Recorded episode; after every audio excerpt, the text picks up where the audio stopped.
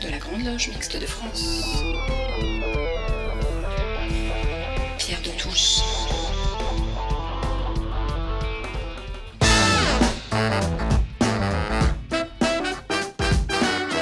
Les débats de Pierre de Touche.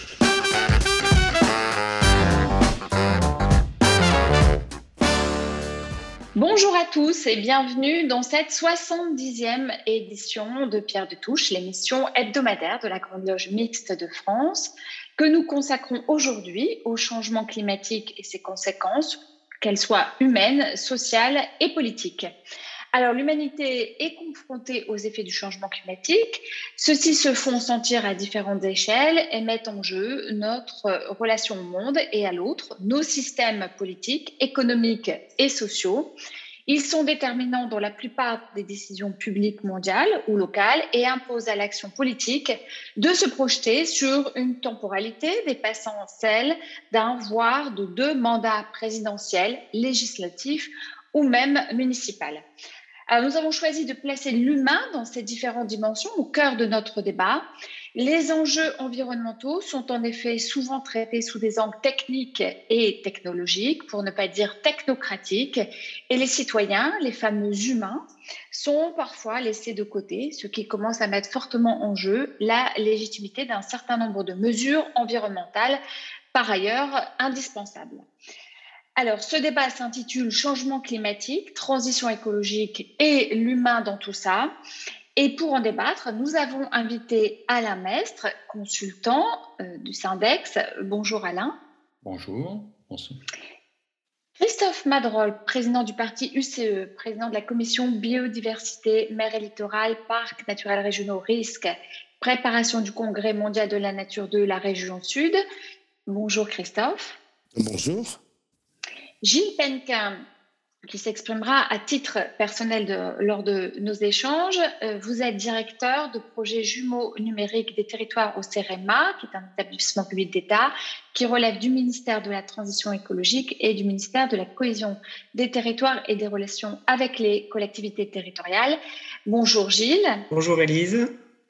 Alors, comme je le disais, cette émission est donc intitulée Changement climatique, transition écologique et l'humain dans tout ça. Et euh, nos invités vont nous éclairer sur les enjeux globaux et territoriaux de ce changement en remettant l'humain dans ses dimensions sociales, économiques ou politiques au cœur du débat.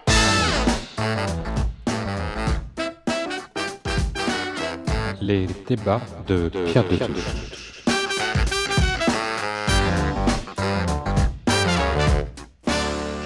Je vous propose d'introduire par un regard sur la perspective mondiale ou planétaire de notre sujet au travers des négociations internationales dont on entend souvent parler depuis le sommet de Rio il y a 30 ans maintenant. Les mesures à prendre pour ralentir le changement climatique appliquent en effet une certaine forme de coopération internationale qui prend notamment forme dans les COP et euh, récemment la COP 26. Alors, une première question que je vais poser à Christophe Madrol et à Alain Mestre, pourriez-vous nous dire ce euh, qui en découle et quelles sont, les mesures qui ont été décidées lors de la dernière COP et à quoi se sont concrètement engagés les États? Christophe euh, Madrol, peut-être. Oui, merci. Qu'est-ce qu'on peut dire sur la COP 26 à part euh, un ras-le-bol pour nous écologistes que les choses n'avancent pas assez vite et assez fortement?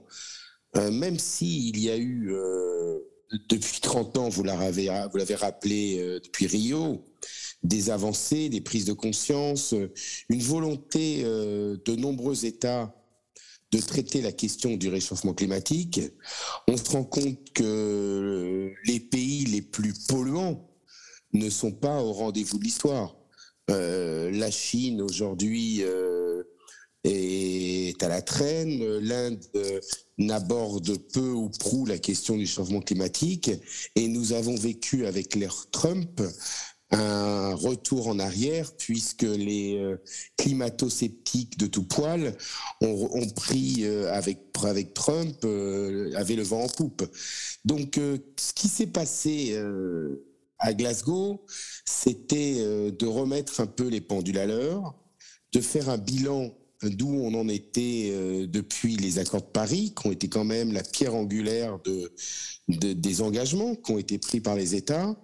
Mais c'est, euh, on peut dire, je ne dirais pas que Glasgow était un coup d'épée dans l'eau, mais euh, on s'attendait à plus d'engagement de la part des États, même si la France et le président Macron ont tenté de faire bouger les lignes, on est encore loin du compte.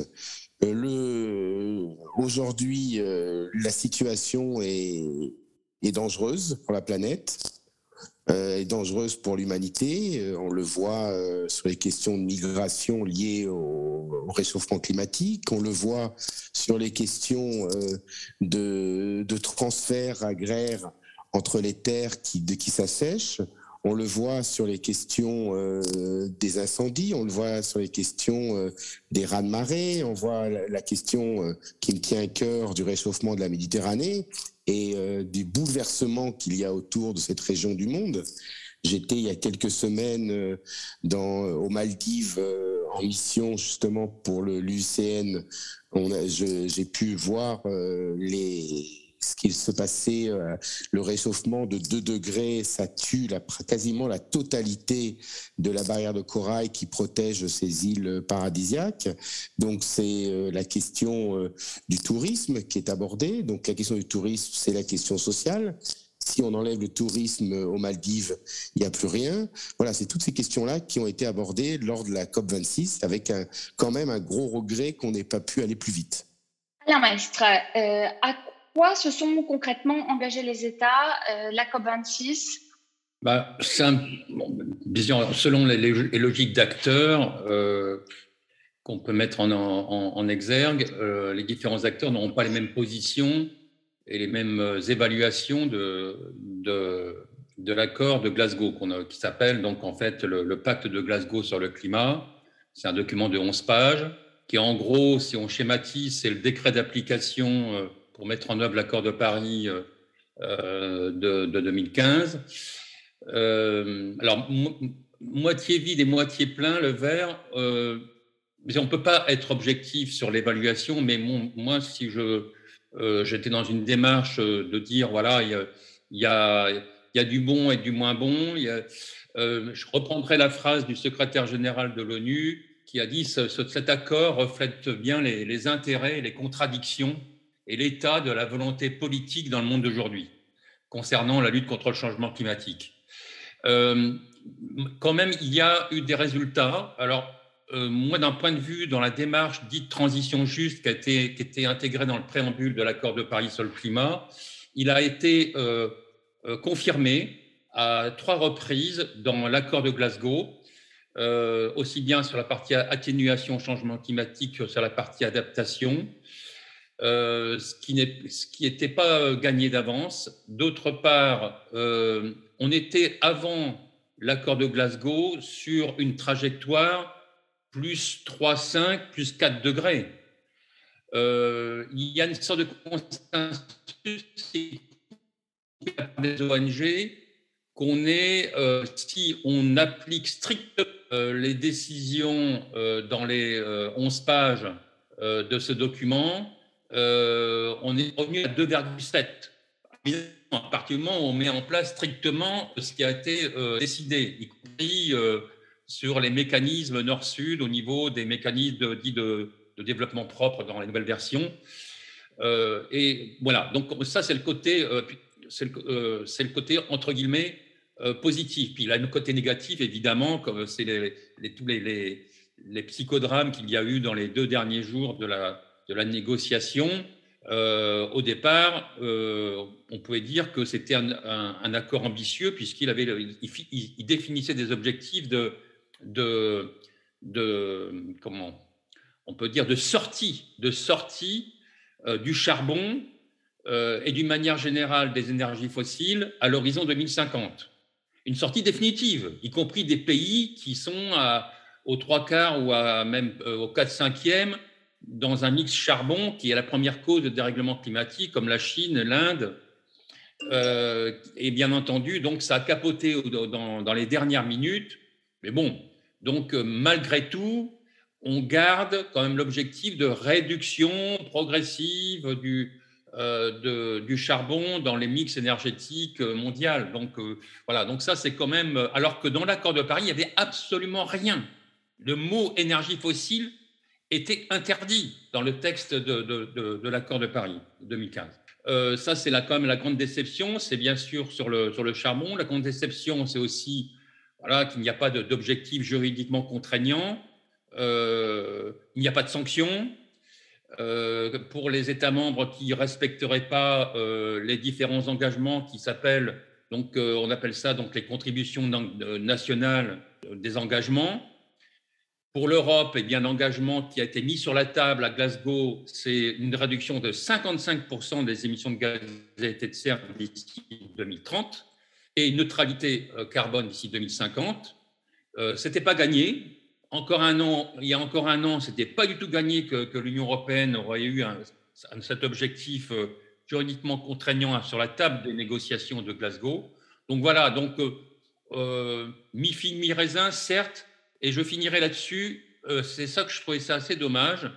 C'est qu'à la différence de certains médias européens, en France, on n'a pas du tout parlé des accords sectoriels qui ont été adoptés à Glasgow, et notamment des accords dans certains secteurs, euh, industriels, avec des objectifs précis, des, plans d'action et des coopérations au niveau euh, technologique, pas au zéro carbone, notamment l'accord qu'il y a eu le, le 10 novembre sur l'acier, où toutes les, grandes, euh, les grands industriels de l'acier, y compris le leader mondial ArcelorMittal, euh, ont signé cet accord qui regroupe une centaine de pays.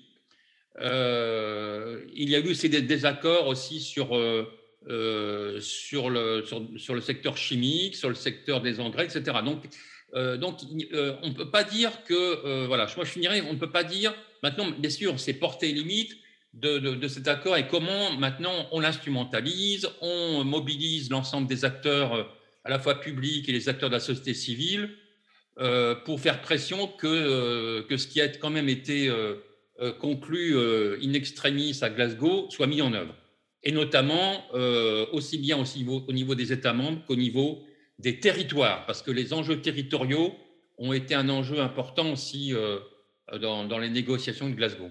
Mais alors, euh, peut-on réellement attendre quelque chose de ce type de négociation à moyen terme est-ce encore le bon moyen pour avancer, Gilles Penka?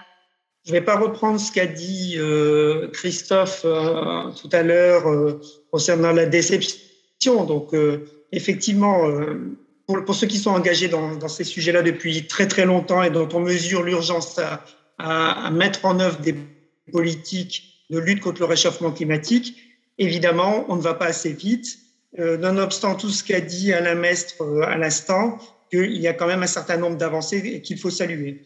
Moi, je voudrais juste euh, relever quelques points pour éviter de, reprendre ce qui a été dit précédemment. Moi, je remarque d'abord quand même quelque chose d'assez euh, intrigant euh, et surprenant, c'est que le fait que les États-Unis et la Chine, qui sont les, deux, plus gros pollueurs de la planète, ont annoncé qu'ils allaient travailler ensemble pour renforcer leur action climatique. Donc c'est bien sûr une déclaration plus politique qu'une série de mesures concrètes qui sont annoncées, mais on voit bien à travers ça que euh, à la fois Washington et Pékin ont choisi de s'entendre sur, une, sur cette question pardon, cruciale, en dépit des, des j'allais dire, des tensions commerciales et géopolitiques euh, qui, les, euh, qui les opposent. Alors pour l'Europe, faut-il s'en inquiéter? Peut-être on y reviendra tout à l'heure. Je pense que oui. Euh, il ne faudrait pas que nous soyons, nous, les bons élèves euh, systématique avec des engagements que nous prenons qui soient très très forts, mais qui, j'allais dire, soient, euh, ne, tiennent pas compte à la fois d'une mondialisation qui a tendance à plutôt valoriser ceux qui ne font pas d'efforts que ceux qui en font, sur le plan économique, hein, on l'a bien vu. Euh, et puis, il faut aussi se, prémunir d'alliances, je dirais presque contre nature, qui pourraient potentiellement nous mettre en, en difficulté. Parce que, au-delà des belles intentions j'allais dire, de lutter contre le réchauffement climatique, qui est un enjeu, comme, comme ça a été dit, crucial, mondial, fondamental. On pourrait y revenir. Euh, néanmoins, il y, a, et, il y a en sous-jacent les intérêts économiques, j'allais dire le positionnement de l'Europe, de la France et, et, son devenir, sa souveraineté, et tout ça est très lié à tous ces sujets-là. Et donc, euh, j'allais dire, les COP sont des moments intéressants qui permettent aussi d'ailleurs à la société civile de s'exprimer aux jeunes, de bien comprendre que ce qui se passe et de pouvoir intervenir. En sous-jacent, il y a des tensions très fortes qu'Alain Mestre a évoquées à travers notamment du lobbying massif euh, d'intérêts économiques qui sont touchés par les mesures qui sont proposées. Et donc, euh, ce sont des sujets très importants qu'il ne faut absolument pas sous-estimer. Alors, avant de continuer avec l'échelle locale, une musique particulièrement adaptée, une petite pause musicale, France Gall, la chanson d'Azima. Quand le désert avance, c'est la vie qui s'en va. La faute n'a pas de chance, ou Dieu qui nous fout droit. Et le désert avance, plus personne n'y croit notre déchéance, l'impossible combat. Quand le désert avance, que veux-tu que l'on soit? Les femmes tout avec danse, elles-mêmes n'y croient pas. Dans leurs souvenirs d'enfance, les chasseurs étaient là. Mais le désert le sable devient roi. Et c'est notre souffrance qui coule entre nos doigts dans ces dunes immenses. Qui donc y survivra Mais toi qui viens de France, où l'on oublie qu'on boit, dis-leur ce que tu penses Dis-leur ce que tu vois. Dis-leur quelle est leur chance. Et qui ne la voit pas. Et qu'on meurt d'impuissance. Mais qu'on garde la foi. Que le désert avance. Et l'eau n'arrive pas. Sans cette délivrance.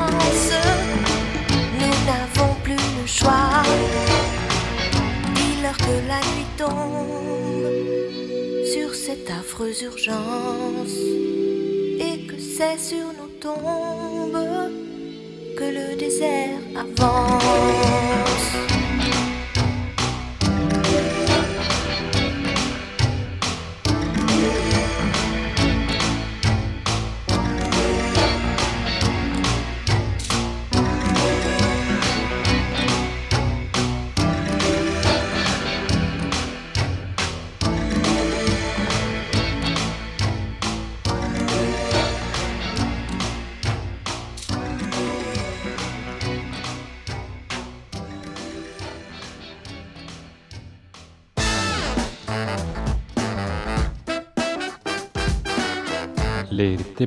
De Pierre de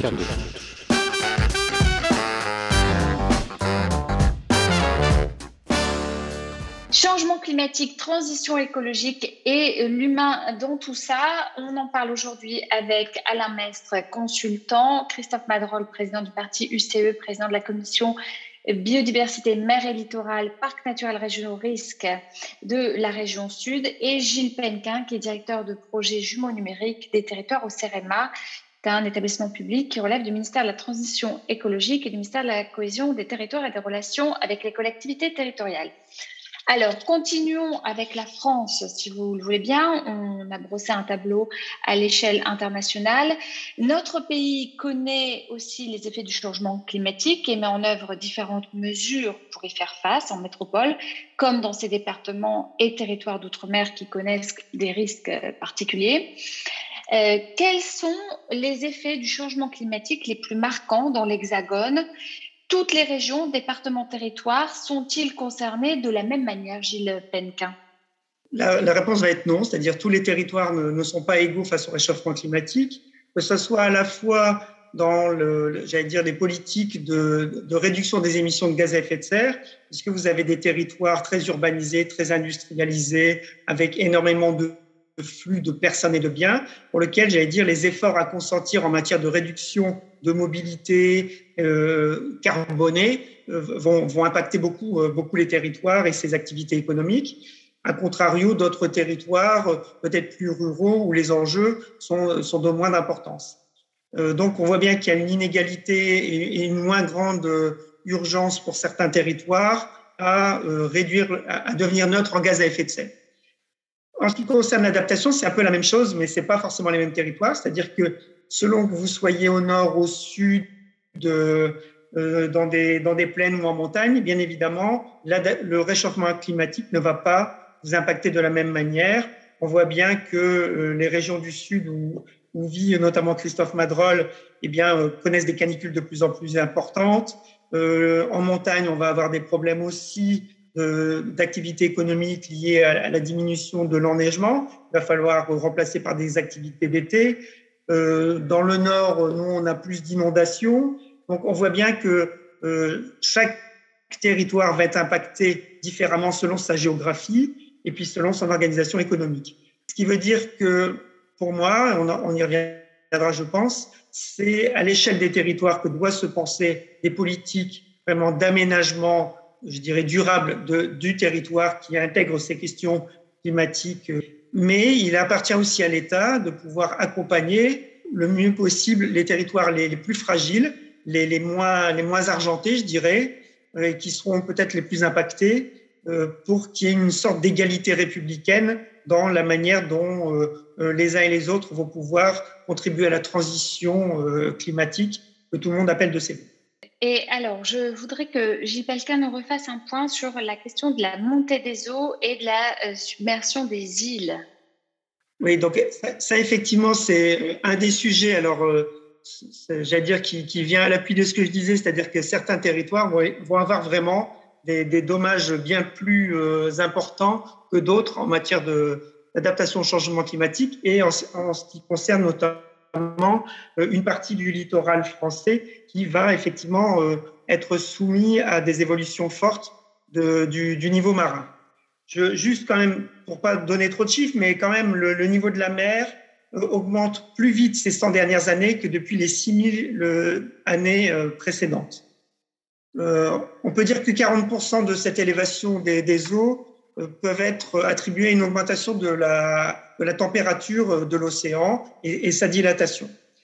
Donc il y a un enjeu aussi du coup de réduire le réchauffement climatique parce que ça contribue aussi euh, à, à la fois la fonte des glaces bien évidemment, mais aussi à la dilatation de la mer qui se réchauffe et à l'augmentation du niveau marin. Euh, L'objectif, c'est quand même d'essayer de faire en sorte qu'en 2100, on ait une augmentation de 40 cm du niveau marin. Ça paraît peu, mais c'est déjà considérable. Avec un réchauffement à 3 ou 4 degrés, c'est près d'un mètre d'augmentation du niveau marin euh, que l'on risque de subir.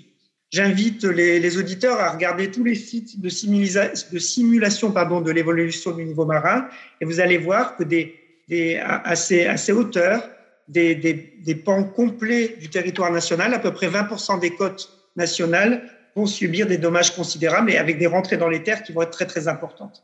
Donc c'est un sujet qui est devant nous, qui va être très très lourd, très important, et qu'il va falloir bien évidemment anticiper le plus possible, ce qui commence à, entrer dans, j'allais dire, euh, dans le, dans le scope de, de nos décideurs locaux, dont, certains savent que leurs territoires vont être condamnés à plus ou moins court terme. Je pense par exemple, moi qui suis originaire du, nord de la France, eh bien, euh, tout le secteur Dunkerque-Calais euh, risque d'être totalement submergé. tous les tous les entrées de, de fleuves, etc., j'allais dire la Seine euh, et autres, risquent elles-mêmes d'être euh, d'être inondées. Donc là, il va falloir avoir des stratégies d'anticipation de, de, déplacement de population qui vont poser de très très lourds problèmes. Bien évidemment, je vous laisse imaginer, ça va du coup questionner aussi la responsabilité des décideurs locaux de laisser construire des choses actuellement dans tout un tas d'endroits qui seront submergés dans 20 à 30 ans. Et donc, voilà, c'est toute une politique d'aménagement du littoral euh, qu'il faut penser. Bon, là, le, je dire, côté euh, ministère français de la mer et du ministère de la Transition écologique, ces sujets sont extrêmement bien perçus. On a le sentiment que tout ça est loin devant nous, mais on va très vite se faire rattraper par ces questions-là, et notamment même sur le plan juridique, où on peut imaginer qu'il y aura de plus en plus de procès intentés au pouvoir public s'ils ne prennent pas les dispositions par rapport à ces, à ces submersions marines qui vont poser aussi d'autres problèmes. On parlait tout à l'heure de l'accès à l'eau. C'est qu'on voit très bien que les nappes phréatiques dans plein d'endroits vont être elles-mêmes recouvertes au départ temporairement avec des grandes marées et ensuite euh, de manière permanente. Et donc, ça va aussi se poser la question de la disponibilité en eau d'un certain nombre de territoires, la mobilité aussi, puisque les routes sont dans les fonds de vallée qui vont être inondées. Autant de gros problèmes qu'il va falloir affronter très, très rapidement. Alors, ces changements sont connus depuis des décennies et pris en compte depuis plus de 30 ans par les politiques publiques. Et l'on parle de plus en plus de transition énergétique ou de croissance verte. À la mestre, mais de quoi parle-t-on concrètement lorsqu'on parle de transition et en particulier de mix énergétique?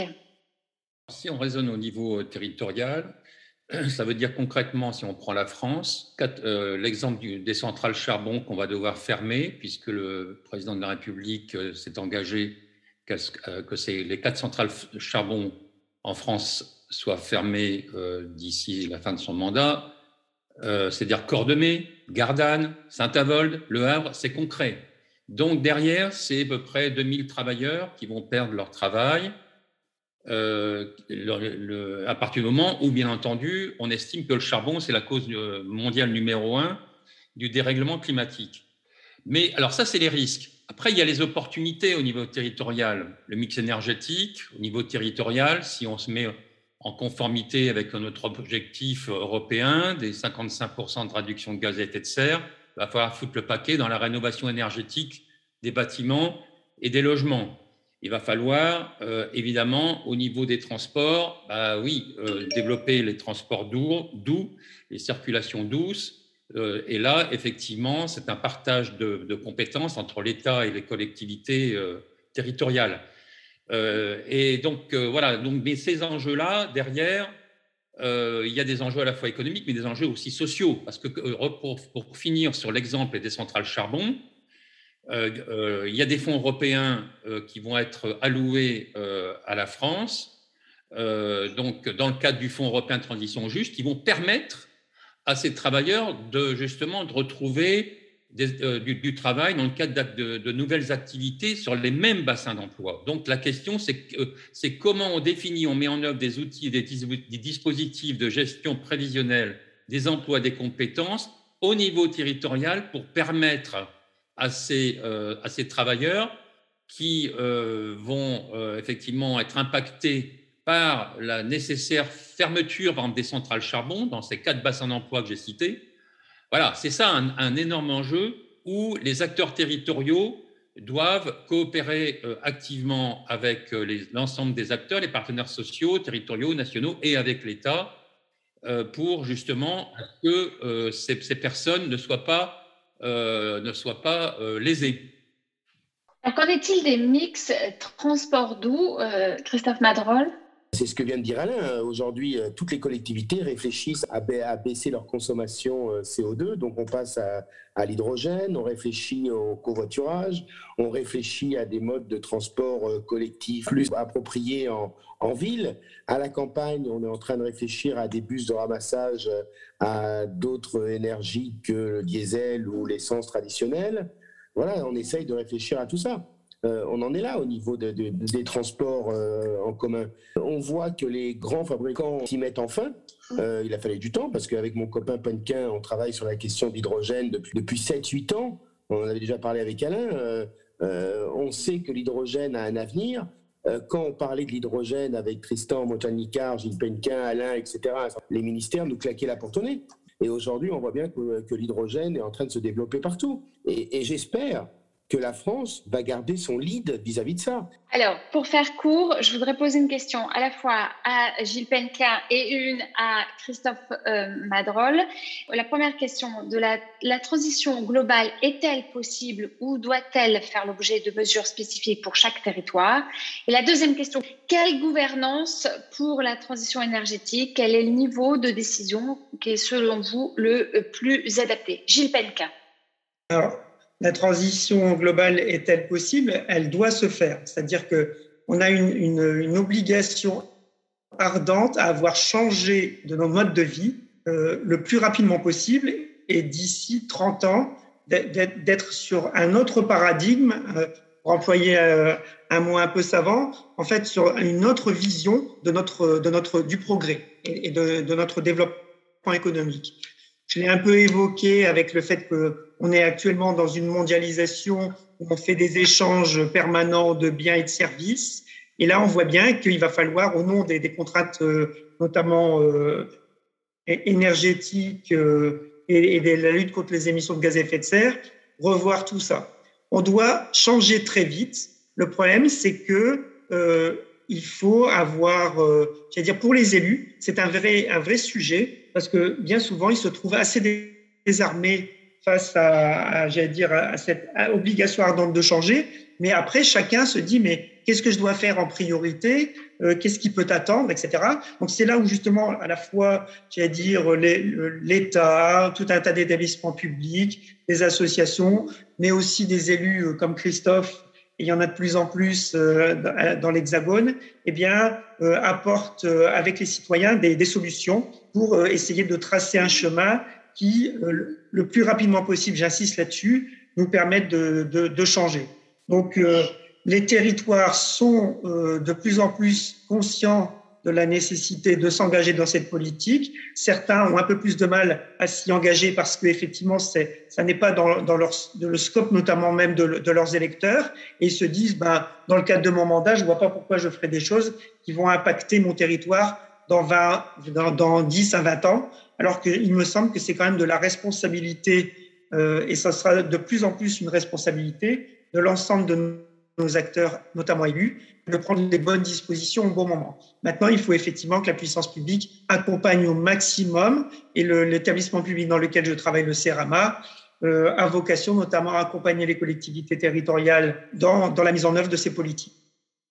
Alors, euh, Christophe Madrol, vous êtes élu. Quelle gouvernance pour la transition énergétique? Je partage complètement ce que dit Gilles. J'étais l'autre jour à la réunion des régions de France, euh, qui est la commission biodiversité qui est présidée par Gilles Simeoni, le président de la région sud, de la région Corse. Et Gilles, qui est un bon copain, me disait que dans toutes les rencontres qu'il a aujourd'hui au niveau régional, les trois quarts des élus inspirent à des formations liées à, leur demande de, vouloir agir sur le terrain, mais ils savent pas comment faire. Et c'est une de mes priorités aujourd'hui c'est d'essayer avec le CEREMA, euh, merci Gilles de l'accompagnement que tu fais aussi sur les territoires, avec, ton, avec tes équipes, avec euh, les ministères, de mobiliser les élus pour qu'ils prennent les bonnes décisions sur leur territoire. Par exemple, avec l'Association nationale des élus du littoral, à l'ANEL, euh, où construire aujourd'hui à la vue de la montée des eaux, par exemple. Ou c'est quel projet nous allons construire à Gardanne dans le cadre de la transition écologique de cet espace de mine où il y a 2500 personnes qui vivent directement de l'extraction du charbon. Ou c'est dans les montagnes la question de l'enneigement. On voit qu'avec le réchauffement aujourd'hui, il fait euh, entre 14 et 16 degrés en ce moment dans les Alpes. Euh, les canons à neige marchent à fond et donc on prend de l'eau, on le transporte en neige, donc il y a un problème d'eau par rapport à ça.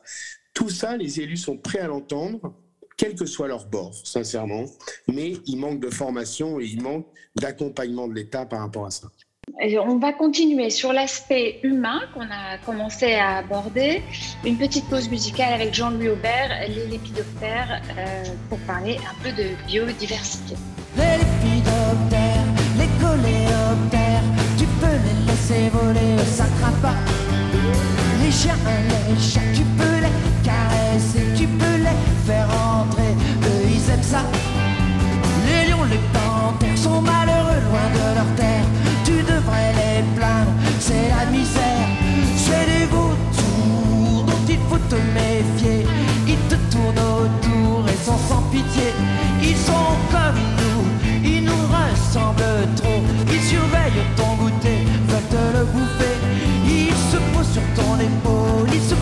de l'épaule et ils se traînent à tes pieds. Il faut te méfier parce que ça craint.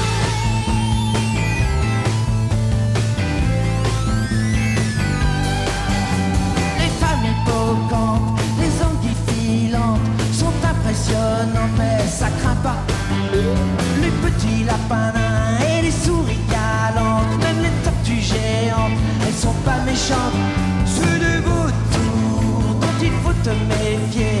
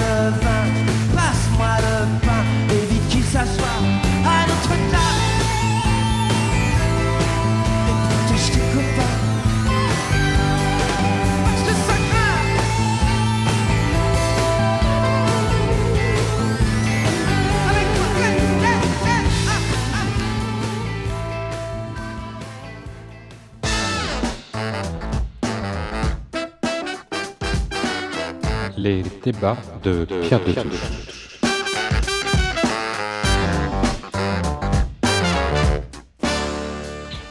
la dernière partie de l'émission, je vous propose de répondre à la question et l'humain dans tout ça? Au-delà de la technique, les mesures à prendre concernent avant tout l'humain dans ses dimensions sociales, économiques, politiques et culturelles. La transition écologique, si indispensable, nous oblige à des changements de mode de vie économiques, sociaux. Comment ceux-ci sont-ils perçus et acceptés et comment en faire un levier de développement économique et humain? Alors, la transition écologique est-elle réellement un levier de euh, développement humain à la maître Quelle perspective en termes d'emploi et de lien social Alors ça, c'est un enjeu très important donc, sur les questions de euh, impact emploi compétences des, politiques et des mesures en termes de, transition énergétique, que le niveau territorial va être un peu euh, euh très important, à condition qu'on le croise avec le niveau entreprise, secteur et territoire. Alors là, j'insisterai sur euh, les lignes directrices de l'Organisation internationale du travail sur la transition juste, qui est intégrée d'ailleurs dans l'accord de Paris, qui est pris en compte par l'accord de Paris et par, et par l'accord de Glasgow. Euh, C'est la, nécessité de, de raisonner euh, pour, pour qu'aucun euh, travailleur, qu'une personne ne soit laissée pour compte, pour mettre en œuvre toutes les politiques et les mesures efficaces en matière de transition écologique et énergétique il y aura des gagnants et des perdants, il ne faut pas se cacher. Il y aura des risques et des opportunités à gérer et à maîtriser. Et sur le plan social, le concept et la, stratégie, la démarche de la transition juste, telle qu'elle a été définie, par l'Organisation internationale du travail en, donc, en 2015, les lignes directrices, est euh, absolument un bon instrument qui est d'ailleurs intégré dans tous les plans territoriaux de transition juste de l'Union européenne euh, à la fois au niveau de ses résultats qu'au niveau de ses processus. Et rapidement, au niveau des résultats, ça veut dire un nouveau paysage social et de l'emploi dans le cadre d'une économie décarbonée. Et ça veut dire, euh, au niveau des résultats aussi, un travail décent au sens de l'OIT, un travail décent pour tous au sein d'une société inclusive avec éradication de la pauvreté. Et au niveau des processus, ça, c'est comment y parvenir. Et là, le processus est très important parce que là, quand on raisonne par exemple au niveau d'un territoire, ça t'est rappelé euh, tout à l'heure, c'est évidemment comment on mobilise l'ensemble des acteurs euh, pertinents pour euh, mettre en place ces dispositifs, ces outils pour euh, optimiser euh, la création d'emplois nets et minimiser les destructions d'emplois. Et puis surtout, un autre enjeu, c'est faire muter tous les emplois existants dans cette démarche de transition écologique et énergétique. Et le processus, ça doit reposer sur une transition bien gérée, qu'un dialogue social constructif à tous les niveaux, tout particulièrement au niveau des bassins d'emploi, pour veiller à une juste répartition des charges et s'assurer que, personne ne soit laissé pour compte. Vous parliez de transition juste. Euh, on, pourrait, euh, on aurait pu parler également de, des questions de santé, de culture. Vous évoquez la question de l'acceptabilité. Alors, ces mesures sont-elles réellement souhaitées et comment euh, peut-on évaluer leur degré d'acceptabilité euh, sociale? Christophe Madrol, le mouvement des Gilets jaunes est parti de la hausse de la taxe sur l'essence. Doit-on s'attendre à de nouveaux mouvements sociaux en réaction euh, à ce type de mesures? Sur la question, est-ce que nous allons vivre des jours compliqués? Oui, oui. Il faudra partager les richesses. Il va y avoir de plus en plus de migrants, euh, il faudra partager les territoires, il faudra partager sa maison, il faudra partager les richesses. Euh, je ne suis pas un optimiste aujourd'hui. Euh, je suis plutôt pessimiste parce que même s'il y a des mesures qui sont prises, le monde est comme il est. Je pense que nous allons vivre des migrations de masse, que nous allons vivre un réchauffement climatique important. La Méditerranée, dans 50 ans, risque de devenir une mare euh, sans plus rien de vivant à l'intérieur. Et, euh, et, je pense qu'il est trop tard. C'est tout, je pense qu'il est trop tard. Donc nous allons vivre des affrontements, nous allons, euh, nous allons vivre une montée des extrémismes, nous allons vivre une société qui va être très loin d'être apaisée. Alain Mestre, peut-on changer autrement que par la contrainte, notamment fiscale? Alors là, oui, c'est un vaste sujet puisque ça pose la question de l'ensemble des, politiques et, des mesures euh, pour euh, à la fois euh, réduire les, gaz à effet de serre, mais aussi s'adapter aux effets du changement climatique. Et dans la justice sociale, on l'a vu bien sûr avec la crise des Gilets jaunes. Pour autant, euh, une majorité de gilets jaunes qui n'étaient pas forcément contre la lutte contre le dérèglement climatique, sauf qu'ils voulaient y intégrer, bien sûr, la justice sociale dans la justice climatique. Donc, après, c'est comment on fait? C'est vrai que c'est compliqué. Est-ce que l'instrument fiscal, c'est l'instrument le, plus efficace euh, pour euh, obtenir la transition euh, écologique?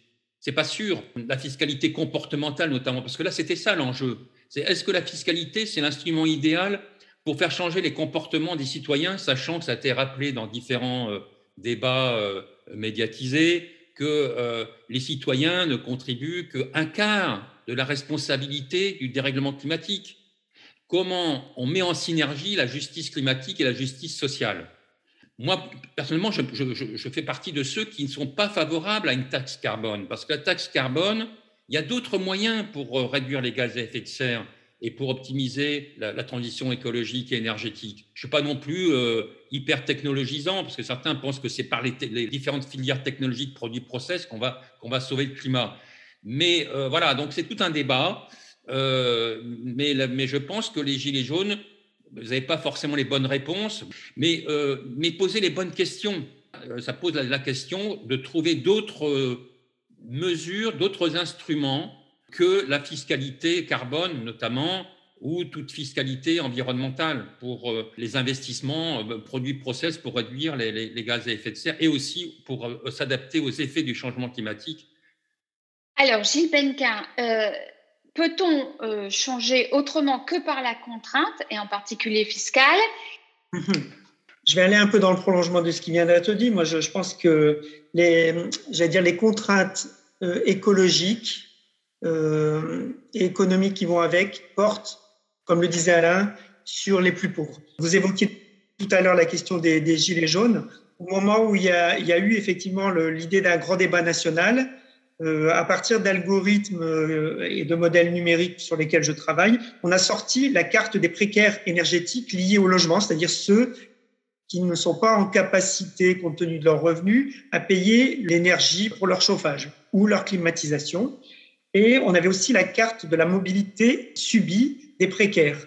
Et donc, quand je mettais la carte des précaires énergétiques liés au logement, la carte des précaires euh, énergétique liée à la mobilité. Et si je mettais la carte des, où, se, où se situaient les gilets jaunes, eh bien, c'est que les trois se superposaient parfaitement. Et en fait, on voyait bien que tout où se trouvaient les gilets jaunes, c'était là où étaient les plus grands précaires énergétiques. Donc, on voit bien que l'enjeu là de la transition écologique, juste pour reprendre euh, la terminologie qu'employait Alain Mestre tout à l'heure et qui est celle que, reprend la COP 26 en particulier, c'est effectivement d'avoir une justice sociale. Et pour moi, ça passe d'abord quand même par une fiscalité redistributive, parce que pour le moment, ce sont les pauvres qui payent proportionnellement bien plus que les riches, et, et qu'un certain nombre d'activités économiques qui, euh, par le jeu, j'allais dire, de filiales dans des pays à fiscalité moins, moins importante, eh bien, ne, ne rendent pas au pays euh, ce qu'ils devraient faire. Et donc, euh, moi, je pense que cette fiscalité est indispensable, elle doit être repensée, elle doit être beaucoup plus juste et elle doit du coup contribuer à euh, soulager la précarité énergétique des plus pauvres qui sont en première ligne face aux enjeux de, réchauffement climatique. Euh, Alain Mestre, peut-on réellement conjuguer transition écologique et justice sociale? Oui, moi je pense que c'est tout à fait possible. Maintenant, encore faut-il qu'il y ait un volontarisme euh, euh, politico-institutionnel euh, dans cette affaire. Et puis surtout, et là en France, c'est vrai qu'il y a une certaine, certaine faiblesse, c'est dans la gouvernance. Parce que ce n'est pas le tout de, régler le problème déjà du, financement. Bon, il y a une opportunité aujourd'hui, c'est le plan de relance européen, c'est le pacte vert européen. on le voit déjà à travers des projets de, de, reconversion en France qui sont euh, cofinancés par des fonds européens et par la Banque européenne d'investissement. Euh, donc, ce n'est pas une question forcément de financement. Euh, il y a aussi une question de, de monter les bons projets, dits de transition juste. Et d'ailleurs, il y a un consensus au niveau, niveau européen pour que l'optimisation de ces, projets soit mise en œuvre au niveau des territoires. Et là, ça pose la question comment, dans la gouvernance, on, mobilise l'ensemble des acteurs. Tous ces acteurs doivent être mis autour de la table, de savoir travailler ensemble, de savoir dialoguer ensemble, de monter les dispositifs et les outils appropriés pour que on optimise la création d'emplois et qu'on minimise euh, les destructions d'emplois et surtout qu'on fasse en sorte, parce qu'il y a aussi un enjeu, euh, il y a un troisième enjeu très important dans cette affaire, c'est faire muter les emplois existants. Hein, ce qu'on appelle les emplois euh, verts ou verdissants. Ça, c'est un enjeu considérable. À l'origine, il y a plus d'une vingtaine d'années, ce sont les organisations syndicales qui sont mobilisées pour que ça soit intégré dans les, dans les institutions internationales. Mais maintenant, ça a été intégré dans l'accord de Paris, ça a été intégré dans le pacte vert européen, ça a été intégré dans, dans notre politique nationale. Maintenant, il n'y a plus qu'à faire. Et ce n'est pas que les, aspects financement qui pêchent dans cette affaire, c'est surtout la question de la gouvernance et aussi la formation, pas forcément les formations euh, des travailleurs concernés, euh, mais aussi des acteurs, des acteurs économiques, euh, jusqu'aux fonctionnaires des administrations publiques nationales et territoriales, et en passant bien sûr par les dirigeants d'entreprise, des organisations syndicales et des ONG, pour permettre à ce que cette transition juste, qui est définie très précisément par des lignes directrices de l'OIT et par les mécanismes européens de la transition juste, soit mise en œuvre. Sinon, on risque d'avoir des risques quand même conséquent de, casse sociale et de graves conflits sociaux, mais aussi d'une déstabilisation de, notre démocratie. Christophe Madrol, donc dernière question. Peut-on réellement, selon vous, conjuguer transition écologique et justice sociale? Vous disiez tout à l'heure, vous étiez pessimiste. Moi, je partage complètement ce que vient de dire Alain. Et euh, j'aimerais, j'en rêverais, mais je n'y crois pas le capitalisme nous a amené à une forme d'individualisme.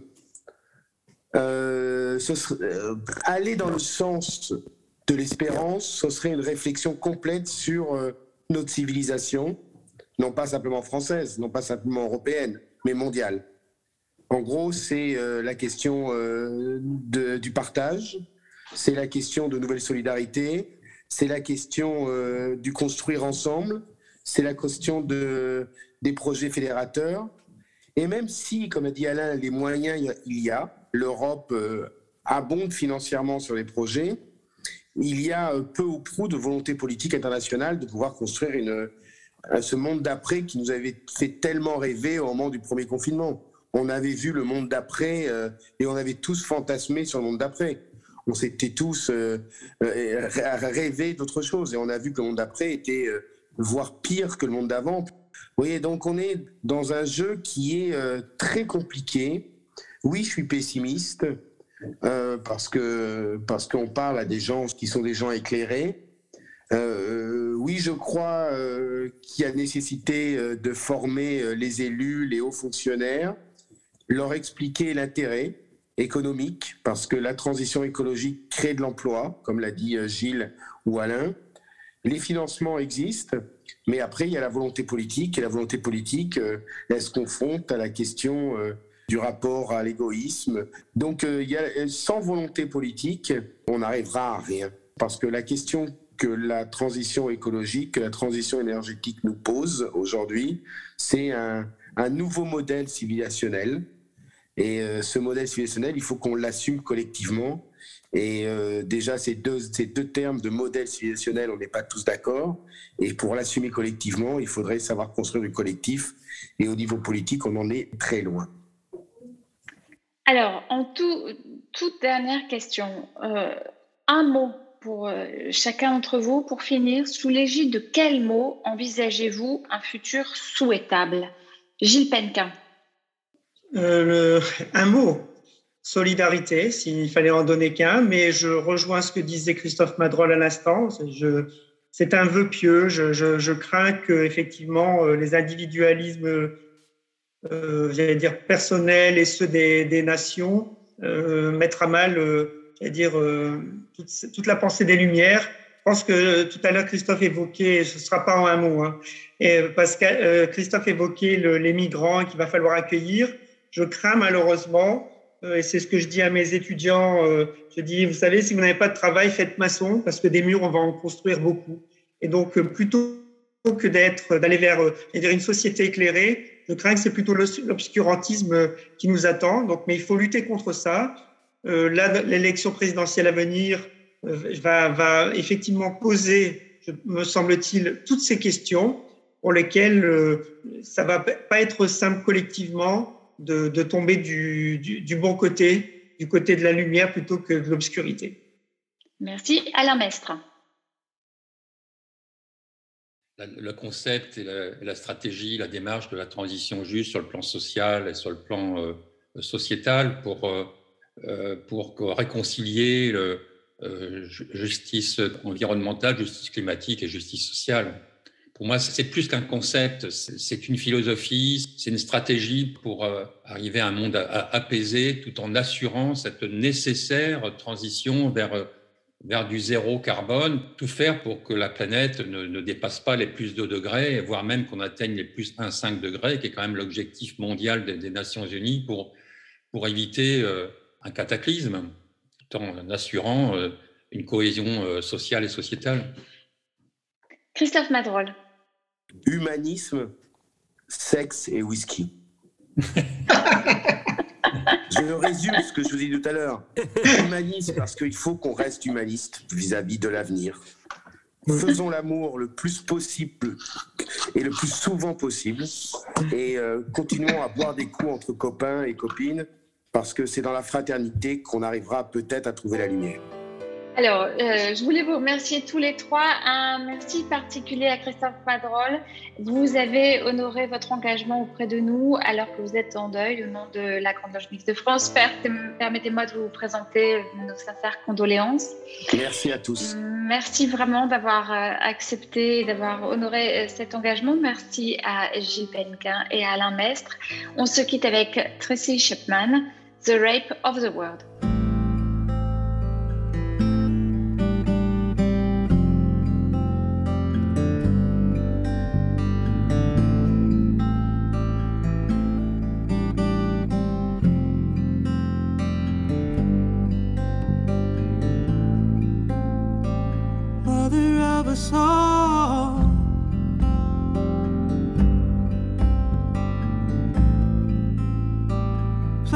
Of our birth.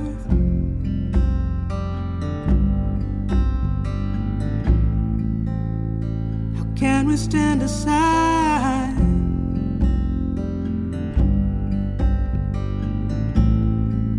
and Watch the rape of the world.